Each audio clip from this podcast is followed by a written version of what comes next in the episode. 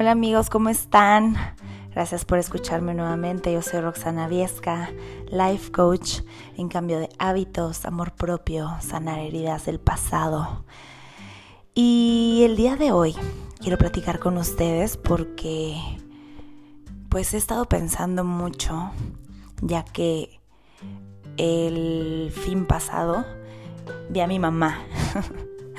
y bien dicen que si quieres saber qué tan iluminada estás, visites a tus padres o a tus familiares, ¿no? No sé si ustedes hayan escuchado ese dicho, pero la verdad es que siempre que termino de ver a mi mamá, me llegan muchísimos, muchísimas emociones encontradas, muchísimos pensamientos, muchísimas áreas de oportunidad hacia mi persona.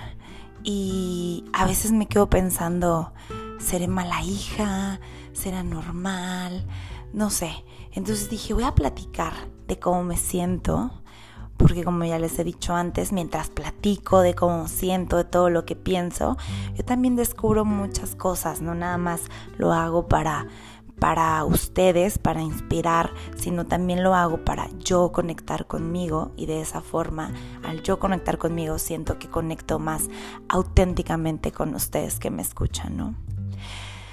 Les voy a platicar un poquito, pues yo en el pasado, en mi etapa de adolescencia y demás, yo la verdad no tuve una relación muy unida a mi mamá mi mamá y yo siempre nos llevamos bien, nunca hubo realmente ningún problema, ni violencias, ni cosas así, pero yo nunca fui muy unida a mi mamá. Siempre estaba esa como entre mi mamá y mi abuela, a cuál hacía caso y cuál me convenía un poco más, y eso hizo que me alejara un poco de la relación madre-hija con mi mamá, ¿no?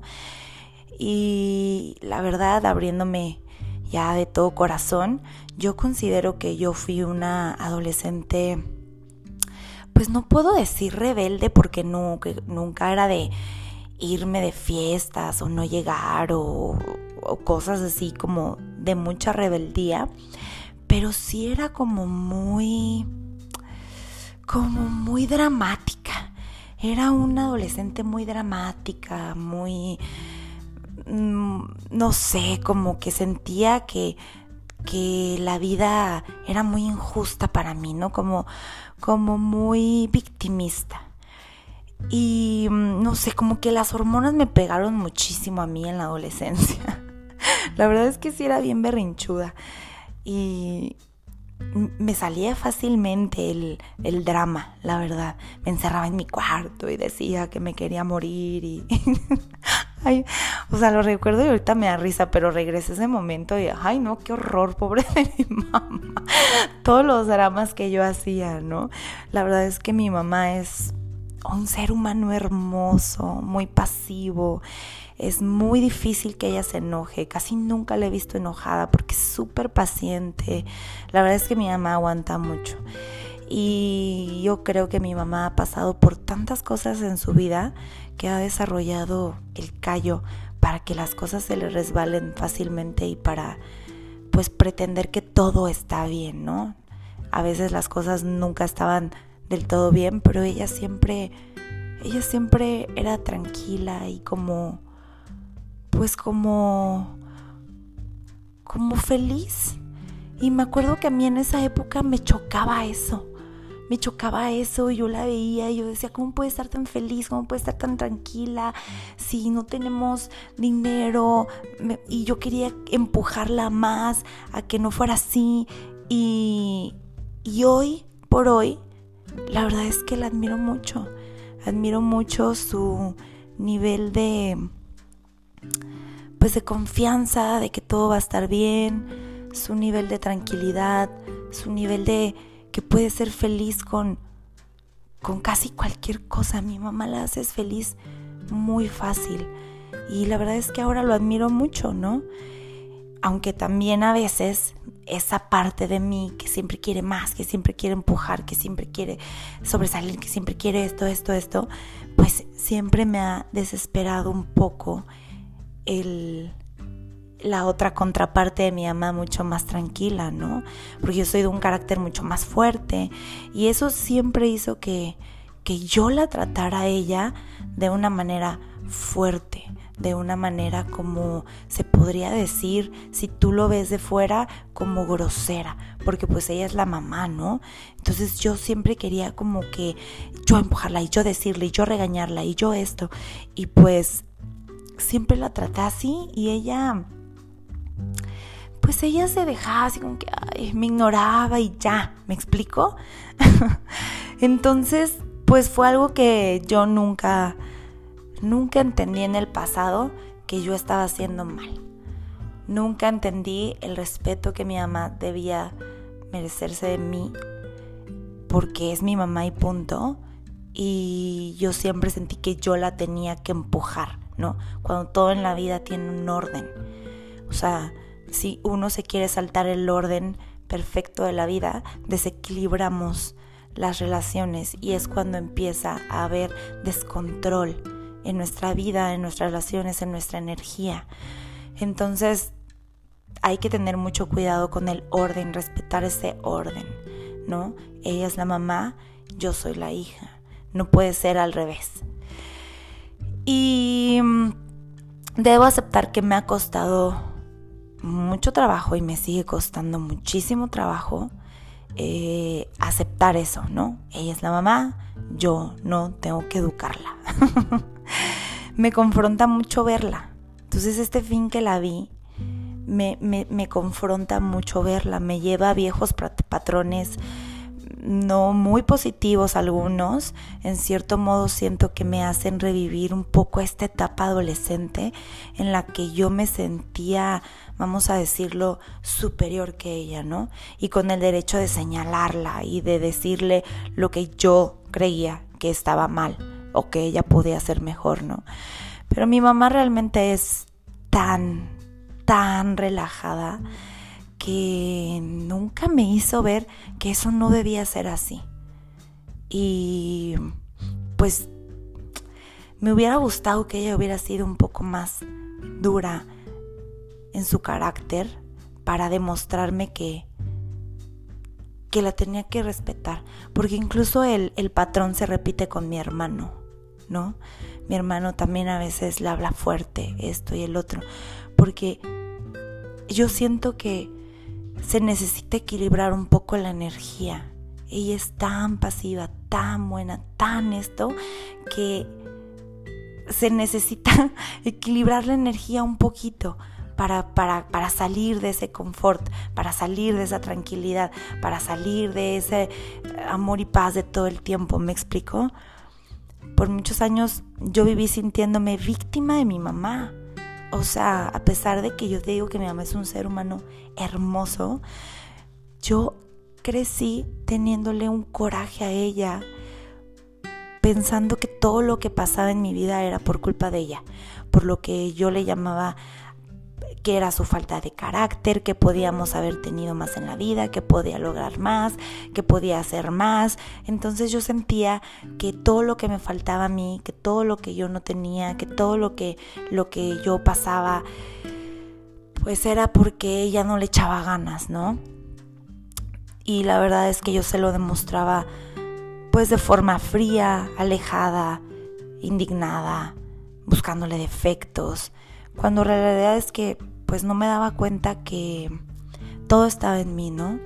Que todo mi enojo era mío, que, mi, que me pertenecía a mí. Ese enojo me pertenecía a mí, nada más a mí. No tenía por qué yo dárselo a ella o querérselo enjaretar a ella, ¿no?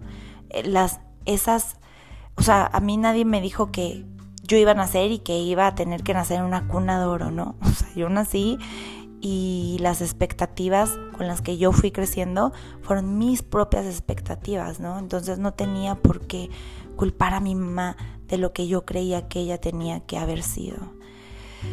Y tenía que entender que ella no era responsable de nada, que ella solo es un ser humano que tuvo una hija a una edad súper chiquita que no sabía qué hacer ni con su propia vida no tenía su cabeza en orden y que aún así pues decidió tenerme, aún luchando sus propias batallas de su propia eh, pues adolescencia, ¿no? Porque me tuvo pues como a los 20 años. Jamás me puse a pensar en todo lo que ella podría haber pasado en su, en su vida, ¿no? Lo que todo lo que ella pudo haber sufrido o vivido. Y yo era tan egoísta que solo pensaba en lo que yo hubiera querido que ella fuera. Fue hasta una vez que yo fui a una constelación familiar, lo recuerdo perfectamente, que me di cuenta de todo esto que les estoy contando, que me hice dueña de mis propias emociones y que vi desde otro papel a mi mamá. Recuerdo perfectamente cómo fue. Y lo más mágico es que nadie me tuvo que decir nada. O sea, obviamente en la constelación hice los ejercicios y demás, pero a mí solita me fueron cayendo los 20. Y creo que es maravilloso cuando tú eres el que se da cuenta de sus propios errores, ¿no? Y de todo lo que necesitas para cambiar y para superarte, para ser un mejor ser humano. Y ese día juré que todo cambiaría con mi relación con ella y la verdad es que sí cambió, cambió muchísimo.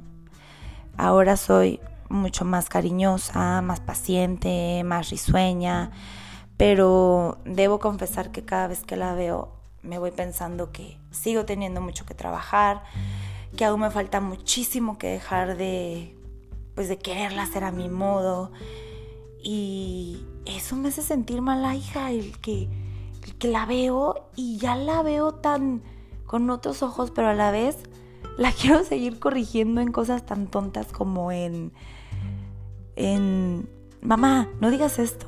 Mamá, eh, ¿por qué haces esa, ese gesto? O sea, ya, le, ya es como cualquier cosa que mi viejo patrón me quiere regresar a, a buscarle la forma para criticarla, ¿sabes?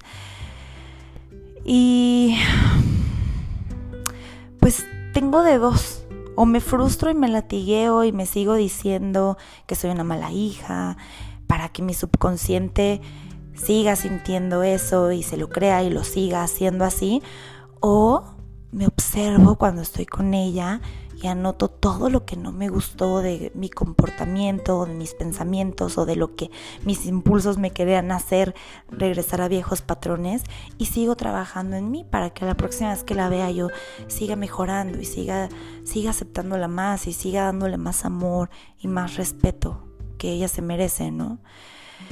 Y es que chécate, te dije que lo tenía que hacer de manera súper consciente, porque solamente Solamente si lo haces de manera consciente, si en el trato con tus padres estás observándote y viendo, híjole, aquí esto me quiere hacer enojar, aquí esto me brinca, aquí esto me cae gordo de mi mamá o de mi papá.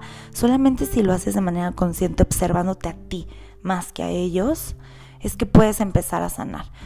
Porque una forma en la que tú has sido con tus padres desde hace años, años, años, pues no se cambia solo por querer cambiar, ¿no? De que, ah, ya voy a ser mejor hijo. O sea, se cambia prestando muchísima atención en cada momento en el que tú estás conviviendo con ellos, obligándote a detenerte, a abrir la boca cuando tu impulso te quiere reclamarle algo, decirle algo, contestarle feo, ¿no?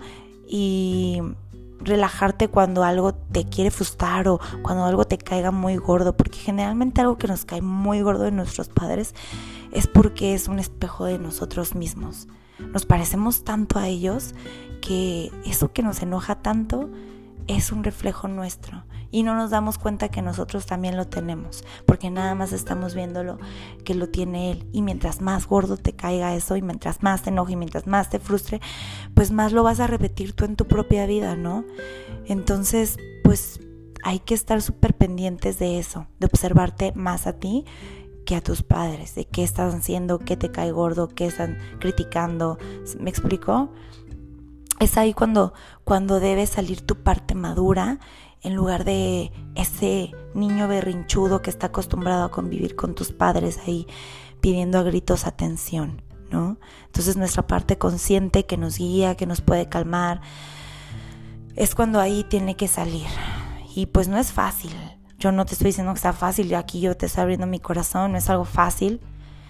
Es algo que cuesta trabajo y que se tiene que trabajar porque ese lado berrinchudo está muy alimentado Pero, ¿sabes qué? Por otra parte, es maravilloso encontrarte con esos momentos que te confrontan tanto con tus propios demonios, porque uno encerrado en sus libros y yo con mis certificaciones y con todo lo que voy aprendiendo y los cursos y juntándome con gente que está también aprendiendo de todo esto y demás, pues podemos llegar a pensar que ya estamos sanados y que ya somos casi casi el Dalai Lama y demás, ¿no? Pero entonces sales al mundo o te vas a visitar a tus padres o regresas a algo que te lleve a esos viejos patrones y te das cuenta de que no, que falta mucho por trabajar en tu paciencia, que falta mucho que bajarle a tu ego. Y, la verdad es que es maravilloso darte cuenta, ¿no? Que este es un proceso que no acaba. Sobre todo, sobre todo si son con relaciones o con personas que quizá no has visto desde hace mucho tiempo ya sea amistades o demás, o que ya no tienen idea de quién eres en el presente, ¿no? De que has cambiado, de que piensas diferente, de que has decidido hacer cosas nuevas con tu vida, pensar diferente. Porque regresar a ver gente, por ejemplo, tus papás siempre te van a ver como, como, pues como ese berrinchudo que siempre has sido con ellos, ¿no? Y, y, ellos no entienden el proceso que tú estás queriendo llevar de cambiar tu vida, de esto, del otro para ellos siempre vas a ser su hijo, su hija, y ellos no van a cambiar su forma de ser, ¿no? Y es cuando tú debes decir, ok, soy yo la que tiene que cambiar, soy yo la que les tiene que demostrar, tanto a mis padres como a mis viejos amistades, como a quien sea, que, que yo ya pienso diferente, que yo ya puedo trabajar mi mente de una forma diferente, ¿no? Y pues la verdad es que yo soy muy afortunada porque la mayoría de, de las amistades que ahorita tengo, que son amigas ya desde hace muchos años, también están muy metidas en todo esto del crecimiento espiritual y emocional. Y la verdad es que sin querer la vida nos llevó al mismo camino, unas más avanzadas que otras, pero es maravilloso tener la fortuna de contar con tus mismas viejas amigas con las que hablabas de todas esas banalidades, de los exnovios y de esto y del otro, y que todas están avanzando a otro mismo rumbo y que pueden seguir y que podemos seguir este, teniendo cosas en común, pero ahora desde una perspectiva más humana, más amorosa hacia nuestra persona, ¿no? Mucho más respetuosa hacia nosotras mismas. Pero generalmente esto no pasa con los padres. Ellos están en su canal, en que tú eres su hijo y la programación de la dinámica que siempre has tenido con ellos, pues ahí está súper clavada, ¿no? Y es más fácil que con ellos saques esa parte de ti que no te gusta. Y la verdad es que no es culpa de ellos, ni es culpa tuya. Simplemente son esos viejos patrones que no nos dejan avanzar. Es tu propio espejo reflejándote todo lo que te falta de trabajar en tu vida, en tu propia vida. Nadie dijo que los padres tenían que ser perfectos y nadie dijo que existían los hijos perfectos. Creo que el punto al que yo quiero llegar, por ejemplo, con mi mamá es llevarme igual, igual de bien como me llevo con ella, pero no buscar cambiarle nada, dejarla ser, dejarla fluir, porque además yo no me doy cuenta de que tengo más de ella de lo que yo creo, ¿no? Me acuerdo perfectamente cuando yo la visitaba, mi mamá canta todo el día. Todo el día está cantando y, y tarareando y cantando. Y yo llegaba a un punto en el que llama, ya por favor, ya me mareaste. y yo soy igual. Todo el día estoy tarareando y cantando y bla, bla, bla. Y todo lo que yo le criticaba, le decía que ya basta o mucho, lo hago yo, ¿no?